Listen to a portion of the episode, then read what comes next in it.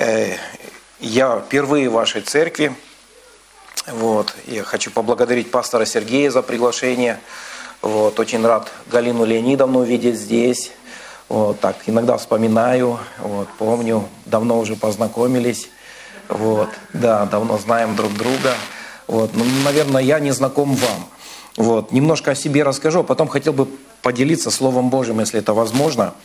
А, начну, наверное, э, с, 2000, э, с 1921-22 года. Вот, э, потому что этот год, он очень интересный был. Я напоминаю, что это 1921-22. Вот, да, это сто лет назад было. Ну, не, мне не сто лет. Вот. Но это касается моей прабабушки. Вот, она в 21 где-то приблизительно 22 году она в Одессе, она была на собрании Воронаева, и она уверовала в Господа и получила крещение Духом Святым с говорением на иных языках. Вот. И потом это все пошло дальше, э, передавалось из поколения в поколение, и я в четвертом поколении служу Господу уже наша семья в течение ста лет, вот, в бывшем Советском Союзе, можно сказать, э, мы служим Богу, поклоняемся Ему, и иногда, может быть, вы встречаетесь с теми людьми, которые говорят, ну, как бы э, вы в какую-то странную церковь ходите, потому что у нас представление есть, что есть только православная церковь или католическая церковь. Но я хотел бы э, как бы вдохновить вас на то, что уже в течение ста лет, даже более ста лет, многие верующие люди, они поклоняются Господу, молятся на иных языках, служат Иисусу Христу и признают Его Господом и Спасителем. Поэтому я очень рад, что моя прабабушка, она пришла в Одессу, вот, и тогда не было какого-то такого транспорта. Вот, наверное, я не знаю, как она добиралась, но я знаю, что она пешком ходила в Иерусалим с Украины. Вот, она шла пешком, она была паломником. Вот, приходила, чтобы поклониться. Я еще не был в Иерусалиме, но моя прабабушка уже там была. Поэтому я не видел ее, не встречался, но когда на небе будем, э, мы встретимся с ней. И, может быть, э, вы, э, кто-то из вас, вы первые в, своем, в своей фамилии, в своей семье, которые уверовали в Иисуса Христа. И знаете, первым первопроходцам очень сложно что-то делать. Вот, первым заявлять о том, чтобы о том, что вы уверовали в Иисуса Христа, то, что вы будете служить Господу. Это порой бывает очень сложно. Я помню, я сам родился в Казахстане, вырос там, вот, и в 98 году мы переехали сюда, в Владивосток, наш, с нашей семьей, начали мы здесь церковь и продолжаем служить здесь. Но там, в Казахстане, мы проповедовали Евангелие. Я, когда вспоминаю о каких-то гонениях, я вспоминаю одну девушку, она кореянка была, вот, она уверовала в Бога, она так полюбила Иисуса Христа. И э, всегда, когда она прибегала в церковь, она всегда радовалась, у нее такая улыбка была всегда радостная, счастливая. Вот. И, и однажды она после собрания улыбается и говорит, ну ладно, я пойду домой, и, видимо, мне попадет. Мы говорим, как попадет? Ну, говорит, отец мой закрыл меня и сказал, не пойдешь в церковь. Сам он пошел куда-то по делам и сказал, что ты не пойдешь в церковь, вот, потому что мы совсем другой веры, ты не будешь ходить и не будешь поклоняться Иисусу Христу. И когда он ушел, она открыла форточку, она была небольшого роста, такая худенькая, и через форточку выбралась и побежала в церковь. И была на служении. И знаете, вот э, ты можешь видеть, как через что люди проходили в то время – и она пришла в церковь, она была, и потом она вернулась домой, и отец достал какой-то пруд, и ее бил этим прутом. И потом она рассказывает, как то есть он наказывал ее, он против был вообще. И никто в семье не уверовал в Иисуса Христа. То есть они были противниками э, этой э, девушки, родственницы своей. И когда мы здесь жили, мне кажется, уже 10 лет мы поехали туда, на нашу родину, мы приехали туда, и э, мы шли по рынку, и мы увидели эту Таню, кореянку, она там торговала чем-то. И рядом с ней стояла девушка, э, немножко старше ее, Вот, и она тоже улыбалась, и э, эта Таня, она представила и сказала, это вот моя сестра, которого, которая была против э, того, что я уверовала в Иисуса Христа. И э, сегодня она верит в Бога, она сегодня ходит в церковь, она сегодня поклоняется. И знаете, это так вдохновляет. Потому что если, э, может быть, вы первые в своей семье уверовали в Иисуса Христа, я вдохновляю вас идти дальше. Знаете, может быть, моей прабабушке было тяжело. Может быть, э, ей нужно было заплатить больше даже цену, чем, может быть, мне пришлось заплатить цену. Но, знаете, она заложила как бы в следующее, в следующее поколение эту веру в Иисуса Христа. Поэтому не только видите, э, э, смотрите на себя, что, может быть, вам тяжело, может быть, вас не приветствуют, может быть, вам не хлопают ладоши, может быть, вас не, э, не почитают ваши родственники или близкие. Просто смотрите в будущее, будущее ваших детей, будущее ваших внуков, правнуков, если Господь позволит этому быть. Поэтому вкладывайтесь в поколение, вкладывайтесь в ваших родственников, потому что я верю, что Господь, Он желает передавать, чтобы эта вера, она была передано и дальше. Помните, как апостол Павел, он писал послание Тимофею, он говорил о бабке Леониде, что ли, ее имя было. И она, он говорит, он вспоминал о вере этой бабули, вот, что у этой бабули была вера, это передалось Тимофею. Аминь. И он очень хорошо послужил. Поэтому, если вам трудно, просто доверьтесь Богу, соберитесь, скажите, Господь, я э, буду верить в Тебя, буду продолжать верить, буду продолжать поклоняться, буду продолжать ходить в церковь, буду продолжать служить Иисусу Христу. Это не только ради меня, но ради моих близких, моих родителей, может быть, моих детей, моих внуков. Я буду, буду, буду, буду, буду, буду вкладываться. Аминь. И я верю, что Господь, Он ответит. А, на все наши молитвы. Аминь. Аллилуйя. Сегодня я хотел бы начать свою э, проповедь с Евангелия от Луки, 13 глава. Евангелие от Луки, 13 глава, с 10 по 17 стих. Это известные места Писания, которые мы читаем. И э, некоторые места Писания говорили о Иисусе, который находился в каком-то месте. И очень часто мы видим Иисуса Христа как бы с толпой людей. Иногда Он приходил в храм, но мы можем увидеть также часто, что Он приходил в синагогу. И вот э, в синагоге что-то происходило. В одной из синагог учил он в субботу. Там была женщина 18 лет, 18 лет, скажите, 18 лет, имевшая духа немощи, она была скорченная и не могла выпрямиться. То есть она сгорбленная была, скорченная, Библия говорит. Почему? По какой причине? Потому что имела духа немощи.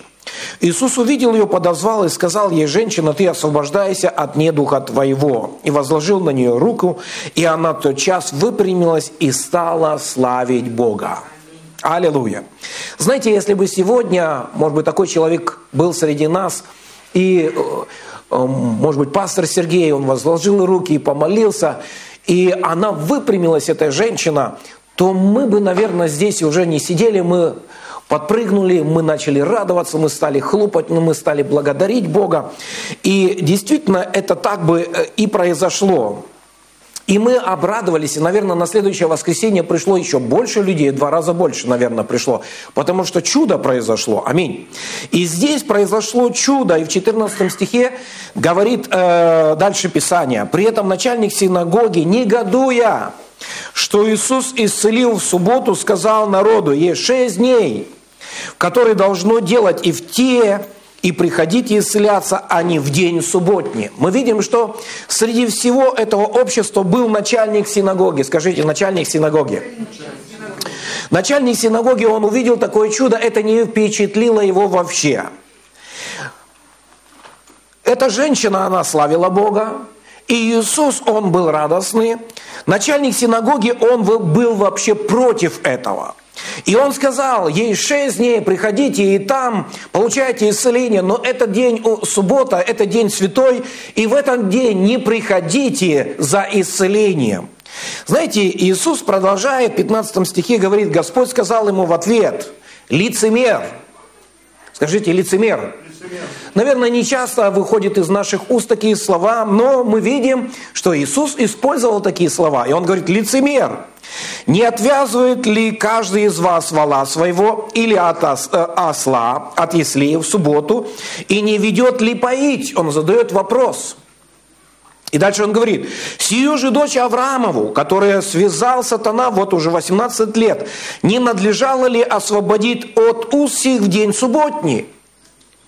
И когда говорил он это, все противившиеся ему стыдились, и весь народ радовался о всех славных делах его. Буквально, наверное, может быть, пару недель назад, ну да, где-то так, у нас заболела собака, я взял ее, повез в клинику, вот, и привез, и мы должны были лечить, часто приезжать к врачу. Сейчас она уже выздоровела, мы счастливы, она тоже. Вот, поэтому мы радуемся. Ну, тогда э, ей было не очень, и нам тоже не очень. я сидел в очереди там в клинике и увидел, как люди приводили своих питомцев, приносили, привозили. Знаете, некоторых питомцев я бы никогда бы не полюбил. Там кошка облезлая такая, вот ее приносят, и, а, все, э, и эта хозяйка любит ее. Такая кошка. Я, я бы не распрощался бы с этой кошкой бы уже. Там собаки облезлые приходят, такие некрасивые совсем, ну, на мой взгляд, понимаете, может быть, кому-то оно нравится, но мне не нравилось. Я был удивлен, как они любят этих животных. И знаете, Иисус, Он говорил об этом. Он говорил о сострадании. Он говорил о том, что люди должны сострадать друг другу. Люди должны научиться сострадать людям.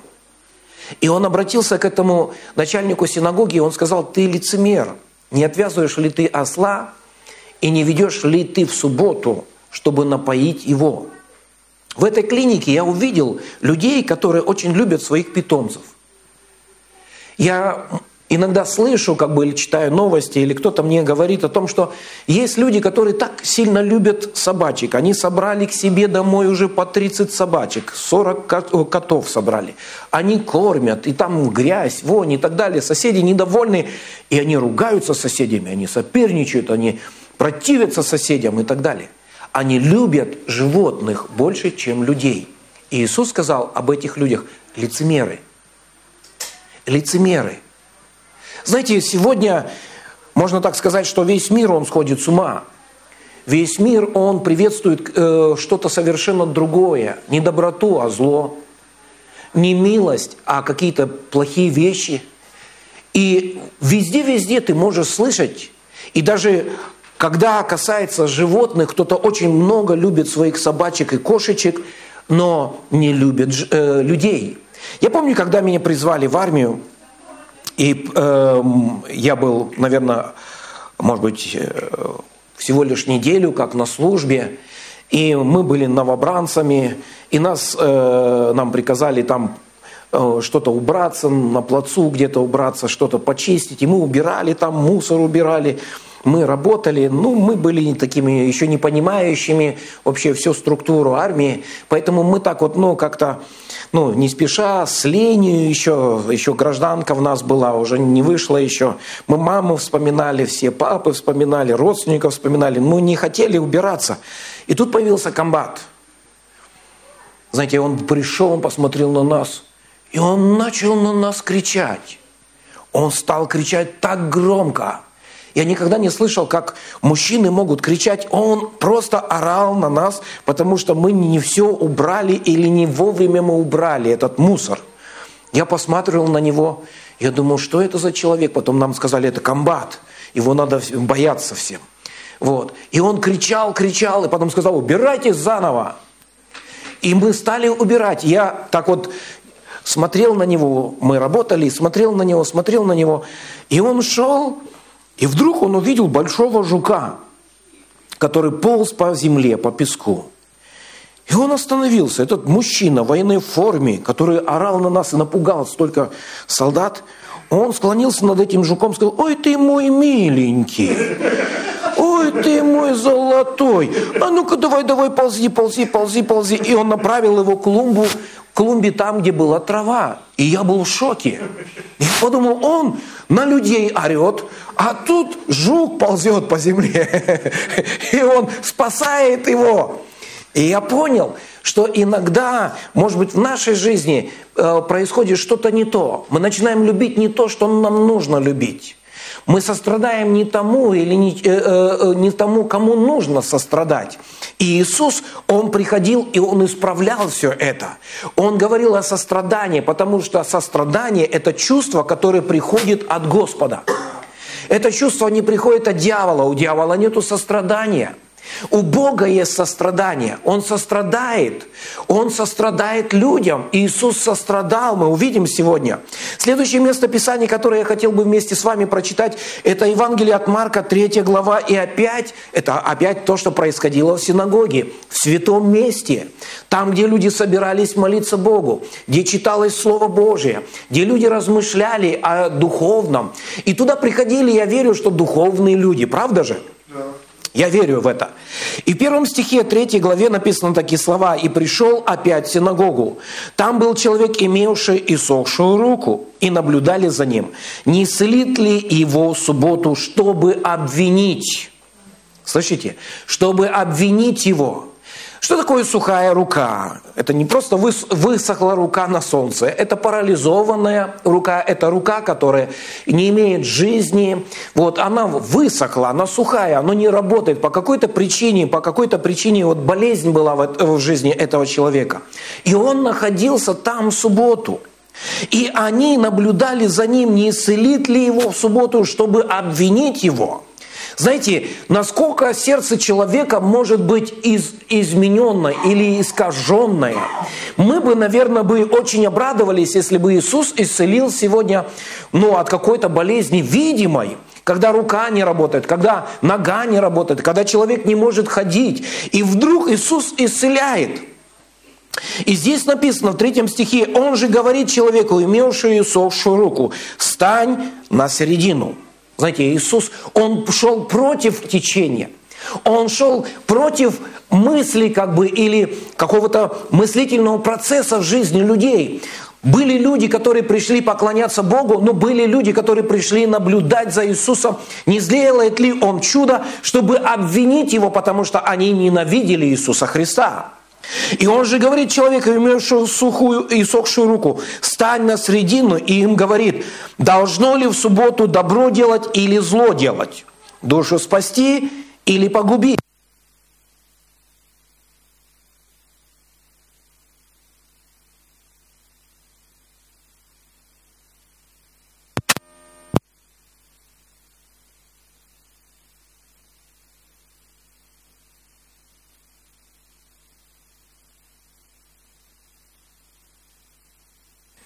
Знаете, для адекватного человека это нормально делать добро. Аминь. Для адекватного человека это нормально спасать людей. Но когда у человека поврежденный разум, то тогда он ценит что? Больше зло, чем добро. Он не желает спасать. Он желает губить. И знаете, весь мир сегодня, он как бы сходит с ума. Ценности э, у людей начинают меняться. Потому что на их разум кто-то начинает влиять. И вот в этот момент, когда Иисус находился в синагоге, Он задает вопросы, и они молчали, не отвечая Ему. И пятый стих, «И возрев на них с гневом». Знаете, кто-то говорит, Иисус, Он добрый. Бог, Он добрый, да и аминь. Кто-то говорит, это мой папочка, да и аминь. Но знаете, Он мог смотреть с гневом. Слышите, Иисус мог смотреть с гневом. Иисус мог прийти в храм, сделать кнут, взять его в руки и выгонять миновщиков с храма. Слышите, это наш Господь. Аллилуйя! Это наш Господь. Поэтому мы должны хранить в своем сердце страх перед Богом. Потому что Писание говорит, начало мудрости – страх Господен. Мы не можем служить Богу без страха Господнего. Слышите? Я сегодня обращаюсь к вам, чтобы мы проверяли наши сердца, чтобы у нас был страх Господен, чтобы мы боялись Бога. Да, Он добрый, да, Он любящий, но также мы должны понять, что у нас должен быть страх перед Господом нашим, перед нашим Богом, потому что мы ходим перед Ним, и Он все видит. И если человек, он не имеет страха Божьего, он свободно и начинает грешить. Слышите? Он начинает грешить, он начинает отклоняться от Христова пути, он начинает искажать Слово Божье. И он говорит, что мой Бог, он все простит. Да, он простит, если ты успеешь покаяться. Если у тебя будет осознание греха, и ты по-настоящему откроешь свои уста и скажешь, Господи, прости, потому что я согрешил. Но знаете, как много верующих людей не, не чувствуют в своей жизни этого. У них нет этого чувства. Они не боятся Иисуса. Они не боятся Бога, потому что Бог где-то там. Может, когда-то я с Ним встречусь, и я успею разобраться с Ним. Как однажды мне один человек сказал, пастор, он по национальности армянин, и он обращался ко мне и сказал, пастор, ну, когда вот жизнь моя закончится, ну, там мы порешаем все при входе в, э, вечную жизнь. Я говорю, нет, может быть, ты здесь можешь порешать, но там ты не сможешь порешать. Поэтому у нас должен быть страх Божий перед Богом.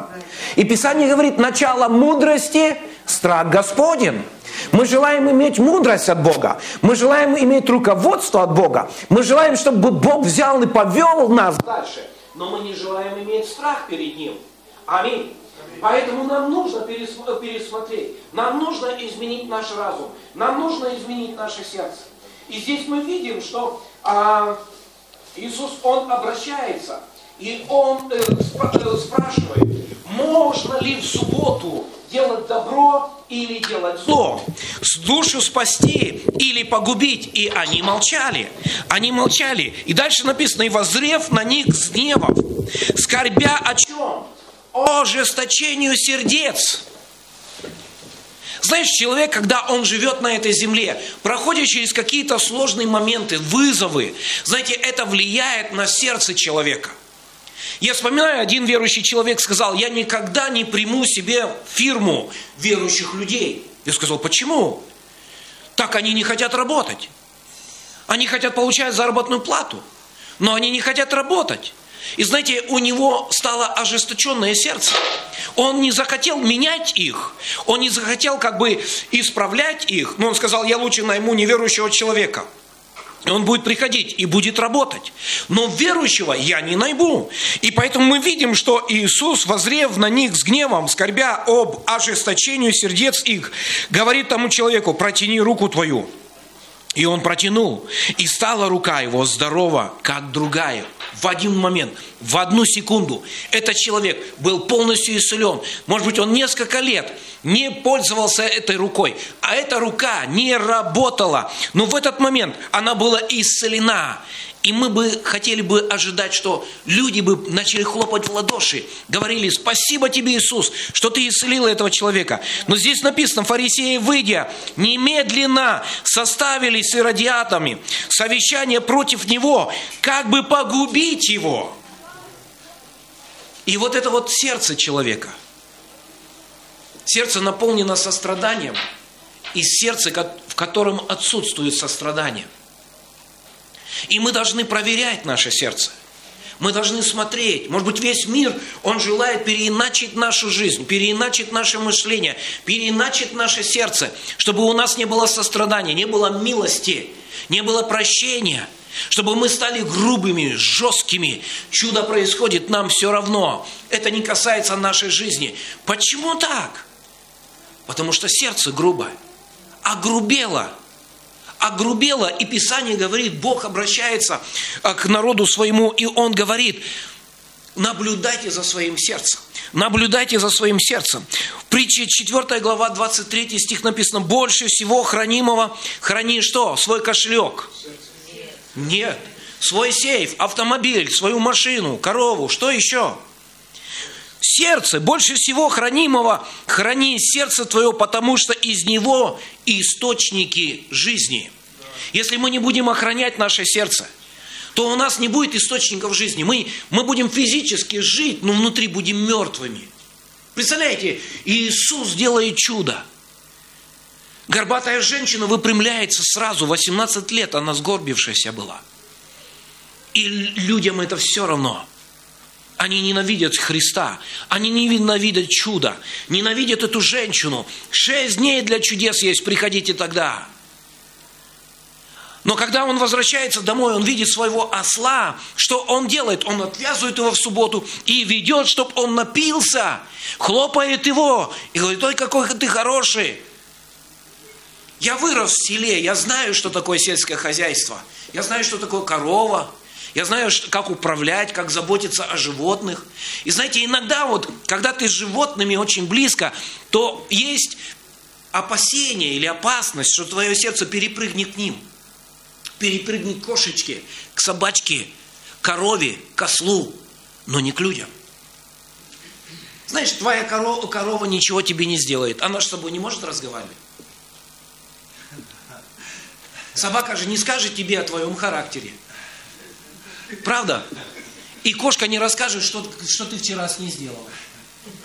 Она же молчит. Но люди имеют способность говорить.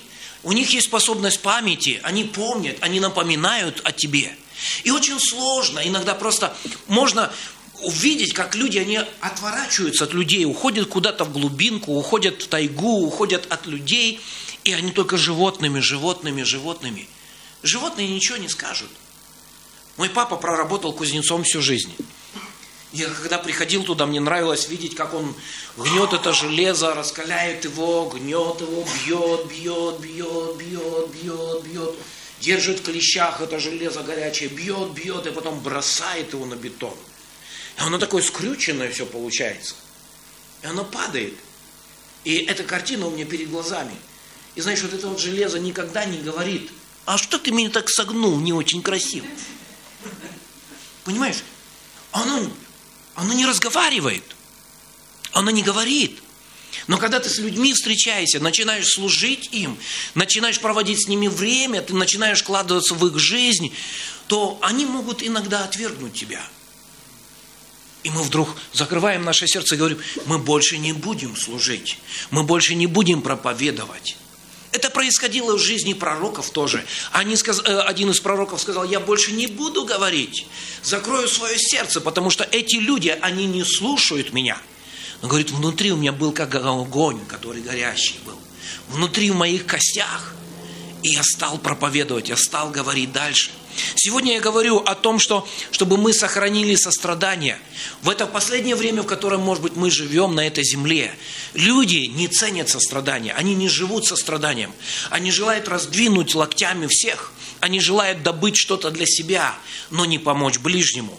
И Писание говорит, больше всего хранимого, храни сердце твое, потому что из него источники жизни. Необходимо хранить свое сердце – Особенно во время, когда мир становится более ожесточенный, более ожесточенный, более грубым, более жестоким. И в этот момент очень сложно хранить свое сердце. Но нам нужно сделать это. Вы помните притчу о добром самарянине? Помните? Это известное место Писания. И Иисус, Он говорит эту притчу одному человеку, который искушал его, и говорил о том, что нужно, что нужно сделать, чтобы спастись. И Иисус, Он говорит, возлюби Господа Бога твоего и ближнего, ближнего, как самого себя. Поступая так, ты спасешься. Аминь. И тот человек сказал, а кто вообще мой ближний? Он как бы хотел оправдываться, Писание говорит, он хотел оправдываться, потому что у него не было любви к ближнему своему. Знаете, иногда в христианском мире что-то происходит. Иногда кто-то уверовал, может быть, в Господа, а еще наши близкие, может быть, не верят в Иисуса Христа, то мы на них смотрим, как на дьявола, на бесов. И мы говорим, бесы вокруг меня. О, Господи, забери меня отсюда, спаси меня. Церковь это такой ковчег, куда мы сбегаемся все, находимся здесь, а везде демоны и бесы. И наши родственники одни такие. И знаете, мы порой относимся к ним, отойди от меня, сатана. Может быть, мы так не говорим, но внутри у нас такое отношение. Знаете, у нас не должно быть этого. И Иисус, Он взял и сказал эту притчу этому человеку, который искушал его, хотел оправдаться. И говорил, кто мой ближний вообще? И он говорит а, об этой ситуации, что один человек пошел из Иерусалима в Иерихон. Разбойники напали, изранили его, бросили его умирать. И что написано? Что пошел священник, увидел его. Вроде бы духовный человек, правда? Святой человек. Он находится в храме, он читает Слово Божие, у него сердце должно быть наполнено состраданием и милостью, а оказывается, у него этого нету. И мы можем видеть, что этот человек увидел проблему, он увидел этого человека умирающего, что он прошел дальше. Писание говорит, что левит – он шел. Музыкант, наверное, торопился на репетицию. Он хотел прославить Господа. Он хотел выучить все ноты и аккорды. Он хотел сыграть и спеть исключительно хорошо. Посмотрел на этого умирающего человека и что сделал? Пошел дальше. И не случайно Иисус говорит, что шел кто? Самарянин. Самарянин. Знаете, кто такие самаряне? Самарянин – это тот, с кем не общались иудеи, не общались евреи, потому что они считали их нечистыми, потому что у них смешанные браки были, потому что они как бы не сохранили святость, и еще при том еще они себе построили свой собственный храм, где они поклонялись. И поэтому евреи, они не хотели ничего общего иметь с самарянами. И если бы ты ехал в автобусе, и тебе нужно было передать деньги за проезд, и ты бы знал, что рядом с тобой стоит, рядом с тобой стоит самарянин, ты бы не дал ему деньги, ты бы сам пошел платить. Слышите? У них такое отношение, если рядом с тобой поселился сосед, самарянин, ты бы не разговаривал с ним – не общался с ним, ты отворачивал свое лицо от них, от них и ты не имел общего с ними. Не случайно Иисус, рассказывая эту историю, рассказывая эту выдуманную историю, притчу, он привел пример к самарянина. И самарянин пришел, он увидел умирающего человека, и написано «жалился». Слышите, жалился – Оказывается, у этого, такого чувства не было у священника, такого чувства не было у левита, у какого-то самарянина, который отвернулся от Бога, можно сказать, не ходил в храм, не был причислен, причислен к израильскому народу, у него была жалость. И не только жалость, он увидел, он взял вино, стал поливать раны, он взял, забинтовал его, положил его на свой транспорт, так можно сказать, свою машину, если современным языком, он положил этого, отвез в гостиницу, поместил его, заплатил за него. И он сказал, если что ты издержишь больше, я буду двигаться назад, я оплачу все. Слышите, я оплачу все. И когда Иисус говорил, то я думаю, что многие евреи, они скрежетали своими зубами. Они хотели услышать, что евреи, они хорошие. Как часто мы хотим услышать, что мы хорошие. Мы же верующие, мы же верим в Бога, мы же Ему поклоняемся, мы же Ему служим. Но знаете, даже ученики Иисуса Христа, апостолы, они должны были сдавать экзамен на сострадание, жалость и милость. Это написано в Евангелии от Луки 9, в 9 главе с, 55, с 51 стиха. Здесь написаны такие слова. «Когда же приближались дни взятия его от мира, он восхотел идти в Иерусалим. И послал вестников пред лицом своим, и они пошли и вошли в селение Самарянское, чтобы приготовить для него там. Но там не приняли Иисуса, потому что он имел вид путешествующего в Иерусалим. Видя то, ученики его, Иаков и Иоанн сказали, «Господи, Хочешь ли мы скажем, чтобы огонь сошел с неба? Истребим их, как Илья сделал. Знаете, они вспомнили это место Писания. Они вспомнили, как Илья свел огонь с неба. И так как Иисуса не почтили, так как не приняли Господа их, то что они захотели? Свести огонь с неба. Моего Бога не уверовали. Моего Бога не почтили. Моего Бога не уважили. Сжечь. Слышите? Сжечь. Они хотели сжечь этих людей. Они хотели сжечь это селение. И они пришли к Иисусу. И я благодарен, что они хотя бы у Иисуса Христа спросили совета. И вот дальше в 55, 55 э, стихе написано, «Но он, обратившись к ним, запретив им и сказал, не знаете, какого вы духа». Подумайте сейчас. Ученики Иисуса ходят с э, Иисусом Христом рядом. они видят чудеса, они не только видят чудеса, но они проводят множество-множество часов и времени. Около трех лет они проводили время с Иисусом Христом, и они должны были перенять качество Его сердца в, своем, в свою жизнь. И уже жизнь его подходит к концу. Служение заканчивается. И вот в этот момент ученики должны были сдавать экзамен на сострадание, милость, прощение – Самарянское селение не принимает их Господа, а они в порыве своих чувств, они готовы спалить всех людей. Подумайте, как быстро может мышление людей меняться. Сегодня Асана, сыну Давидову, да, сегодня пастор сказал так, а завтра что? Распни его. Сегодня готовы поклоняться, снимать одежды свои, ложить на землю. Этот осел идет грязными ногами по их одежде. Они поднимают эту одежду с честью. Приходят домой и рассказывают своим детям, смотрите, Иисус на осле проехал по моему пальто, или пиджаку, или моей кофте. Давайте сохраним эту достопримечательность. Пусть это передается из поколения в поколение. Завтра приходит другой день. И вдруг в один момент их мышление начинает меняться. И они кричат, распни, распни, распни, распни. Я вспоминаю свою службу в армии, она была очень давно, но однажды на э, праздник Октябрьской революции наша рота в, теч... э, в количестве больше ста человек, она сбежала с части. Мы очень сильно обиделись на начальника штаба, что он выключил нам телевизор – чтобы мы не смотрели там и не отдыхали.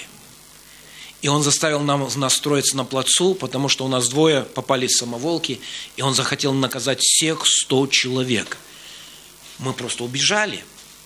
Мы перелезли через забор, и мы убежали, за нами послали офицера, он догнал нас, и он пошел вместе с нами также. И только поздним вечером мы вернулись в часть. Но знаете, я там что-то пережил – мы сидели перед этим телевизором, мы смотрели его. И я помню, как начальник штаба заскакивает, кричит на нас, подбегает к телевизору, выключает, и он кричит, строится на плацу. Была такая, такая сырая погода, было очень плохо. И вдруг мне мысль приходит, нужно убегать. Нужно убегать из счастья.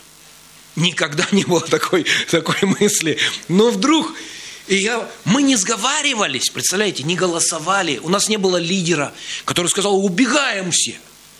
Все молча начали выходить и выбегать на улицу, и забегать за казарму, и направляться к забору. Все начали перепрыгивать. Знаете, это, это инстинкт толпы. Это стадо так может поступать. Но и человек, оказывается, может. Вчера Асана, сегодня распни. Знаете, сегодня мы живем в такое время, когда именно вот такие вот мы проходим интервалы или отрезки в жизни нашей. Сегодня Асана, сегодня мы за, завтра мы против. Сегодня я хочу жениться на тебе, выходи за меня замуж, а завтра что-то ты мне не нравишься. Все как-то все меняется – и знаете, когда мы осознаем это, мы, мы должны понять, что люди, они ненадежны. Слышите? Мы ненадежны, мы очень изменчивы, мы непостоянны. Поэтому Бог, Он говорит, я не человек, чтобы лгать, и не человек, чтобы изменяться. Знаете, у нашего Бога есть стабильность. И если мы желаем провести жить в стабильности и правильно мыслить, правильно говорить, правильные поступки делать, нам нужен Бог. Нам нужно Его Слово. Это сохранит нас – Везде могут быть происходить штормы, разные вызовы могут приходить. Мнения людей будут быстро меняться. Сегодня они за, за одно, завтра они против, завтра у них другая идея, послезавтра третья идея. Как же нам жить в этом изменчивом мире? Без Бога невозможно. Знаете, если бы не Бог, люди бы поуничтожали себя здесь на земле. Бог сохраняет их. Бог сохраняет людей. Может быть, мы, если бы не Бог, у нас бы не было и брака. Мы бы уже расторгли брак, развелись бы, ушли. Но Бог позволяет нам сохранить этот брак, потому что у Него есть ориентиры. Эти вешки, которые мы ставим по дороге, по которым нам нужно идти, это помогает нам жить на этой земле. Этот мир, он изменчив, но мы должны прибегать к Господу, и мы должны склоняться перед Ним и говорить, Господь, как ты думаешь? Как ты думаешь? Я вспоминаю свое детство. Мой папа был пастором э, подпольной церкви в Советском Союзе. И к нам домой приходили верующие. Они приходили с разными нуждами, с разными проблемами. Они приходили, обсуждали какие-то семейные какие-то вопросы, воспитание детей, как там, может быть, построить дом или переехать в какую-то другую местность. Они приходили за советом к пастору своему – они разговаривали, может быть, сменить работу или еще что-нибудь, какие-то вопросы, конфликтные ситуации они также обсуждали. И знаете, они говорили, говорили, говорили, говорили о многом-многом, а потом, знаете, верующие люди, они говорили как вот. Мой отец говорил, или братья там находились, они говорили, а как Бог смотрит на эту ситуацию? Вот мы смотрим, а вот так нам надо. Но это не значит, что это правильно – и они обращались к Слову Божьему.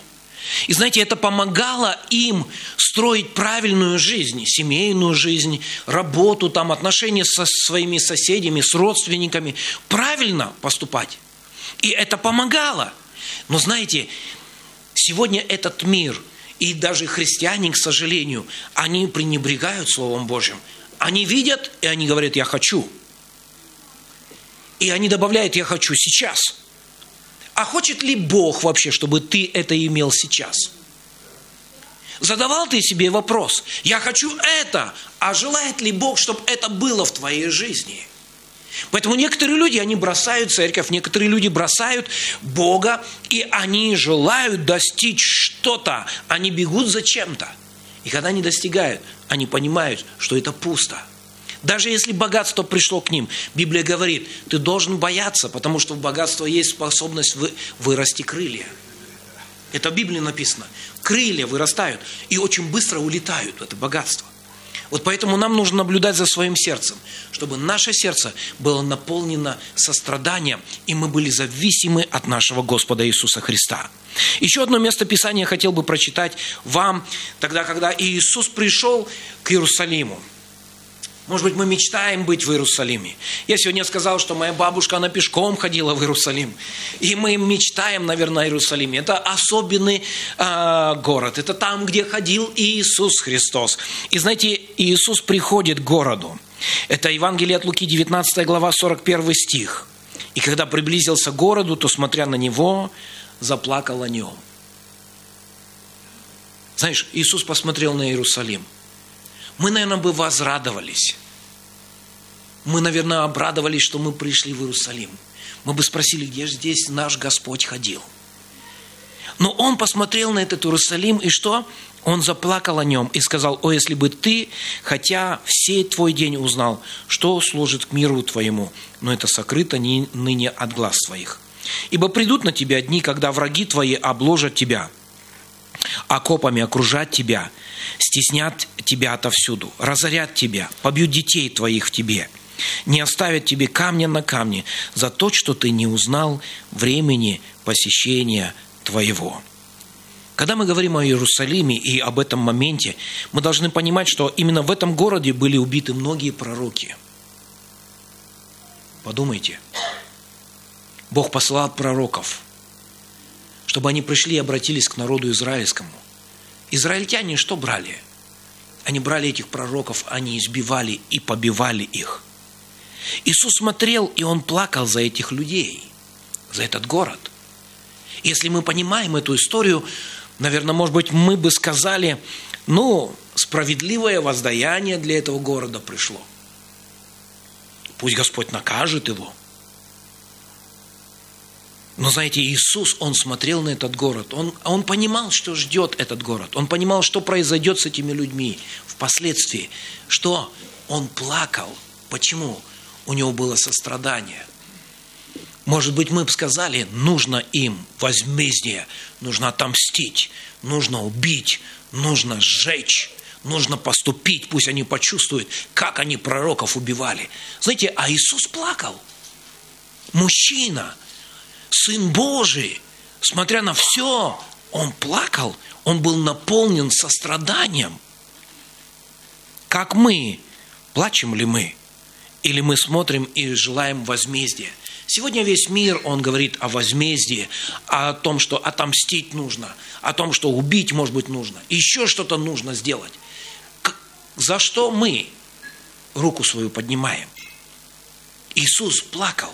И я, знаете, я не знаю, как вы, я знаю, что вы святые люди. У вас почти что крылья за спиной выросли. Вы очень святые. Но знаете, когда я смотрю на это, я бы хотел в каких-то таких вот ситуациях, когда мне, может быть, предстоит сдать экзамен, я хотел бы встать на сторону Иисуса Христа и поступить так, как Он поступил. Последнее место Писания, которое я прочитаю вам сегодня, и потом мы помолимся, я прочитаю об одном удивительном пророке. Удивительном. Я даже его бы назвал самый быстрый пророк. Вы читали когда-нибудь в Библии о самом быстром пророке? Вот в Библии написано, что был самый быстрый пророк, который мечтал убежать от Бога. Это Иона. В четвертой главе. Мы будем читать ее полностью, но Предыстория, вы помните, что Бог пришел к нему и сказал, иди в Ниневию, проповедуй Евангелие, проповедуй добрую весть, покаяние, пусть они спасутся, пусть они склонятся, потому что у них много грехов. Представляете, там много грехов, а Бог думает, как спасти их.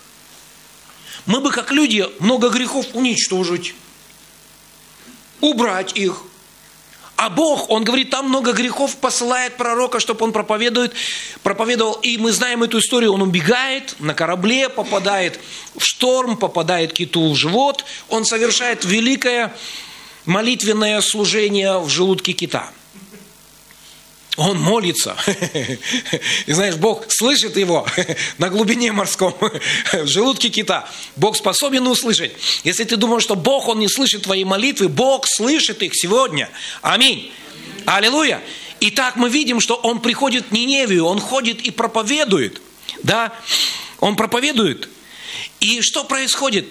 Эта весть приходит к царю, что будет разрушен город – и царь дает указ, чтобы никто не кушал, не пил, оделись во вретище, посыпали пеплом себя и взывали к Богу. Может быть, Он услышит, может быть, Он помилует.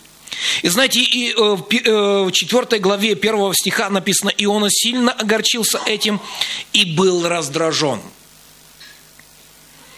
Чем сильно огорчился? Что люди начали взывать к Богу чтобы наказание не пришло.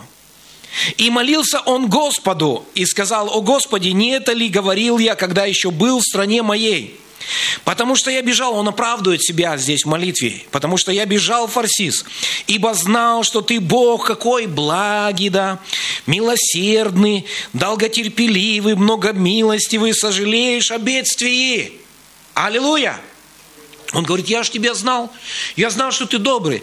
Я просто не хотел идти туда, в этот город. Я знал, что ты так поступишь с этим городом. И ныне, Господи, возьми душу мою от меня, ибо лучше мне умереть, нежели жить. Пророк исполнил свое служение, да, и он говорит, забери. Потому что он видел милость Бога к этому городу. И сказал Господь, неужели это огорчило тебе так сильно? Милость Божья, оказывается, может огорчить нас – Сострадание Божье, оно может огорчить нас. Мы можем не согласиться с Богом даже. Мы ждем наказания над этими людьми. Господь, пошли огонь, сожги этих людей, уничтожь их, потому что они такие негодные. А Бог оказывает милость. Почему? Потому что они стали взывать, они стали просить о прощении – и сказал Господь, неужели это огорчило тебе так сильно? И вышел Иона из города, и сел на восточной стороны у города, и сделал себе там кущу, шалаш, и сел под ней в тени, чтобы увидеть, что будет с городом. Знаете, он все равно где-то внутри Вот где-то, если можно так сказать, в христианском глубоком сердце, он еще ожидал, что Господь переменит свое желание и уничтожит этот город. И он пошел на восточную сторону этого города, сел там, и он хотел увидеть, что там произойдет. Знаете, если современным языком сказать, он себе приготовил кинотеатр.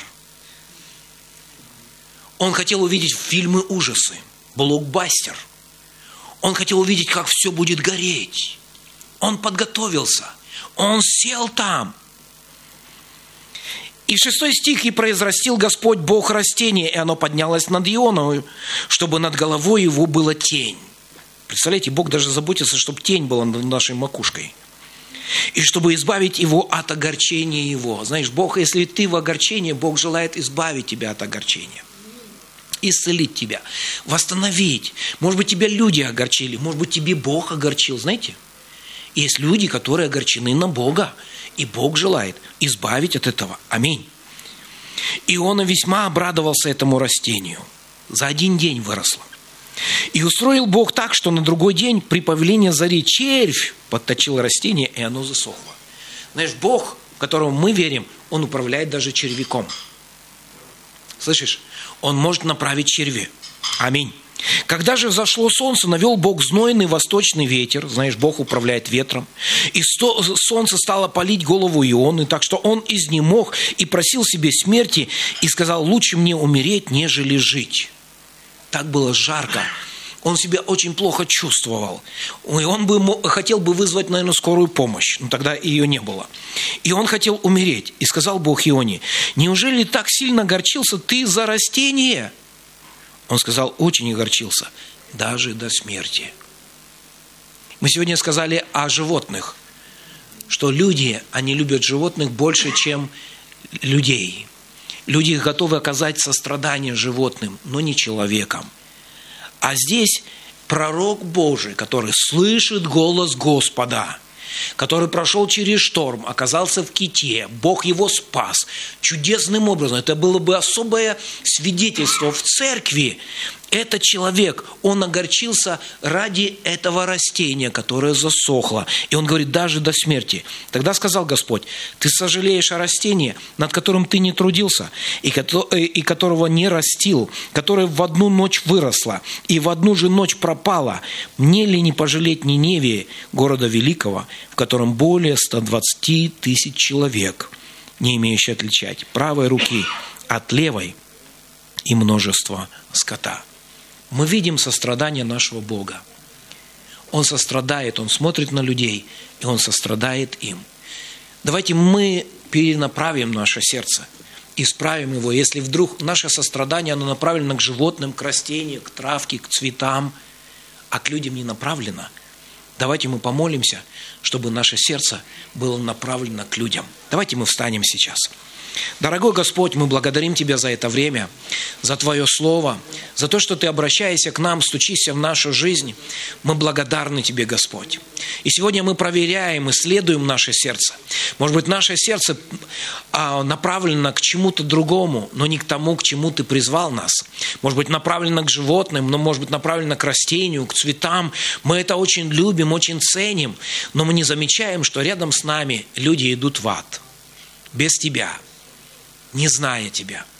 Господь, пусть у нас будет много сострадания, чтобы мы сострадали, чтобы эти примеры, которые мы сегодня слышали, это привело нас к большому плоду, который мы можем принести Тебе, Господь, для Твоего Царства на этой земле.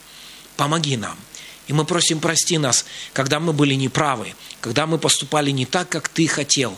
Господь, мы сегодня просим, пусть наше сердце будет открыто, и открыто для того, чтобы наше сердце было наполнено состраданием по погибающим людям, те, которые проходят через унижение, те, которые проходят через какие-то испытания в своей жизни. Может быть, весь мир, он отвернулся от них. Может быть, весь мир, он говорит о том, что не нужно им оказывать сострадание, не нужно оказывать милость, Господь, но Ты призываешь нас, чтобы мы поступали так, как Ты хочешь потому что Ты пример для нашей жизни. Благодарим Тебя во имя Иисуса Христа. Аминь. Спасибо вам большое. Пусть Бог благословит вас. Аминь.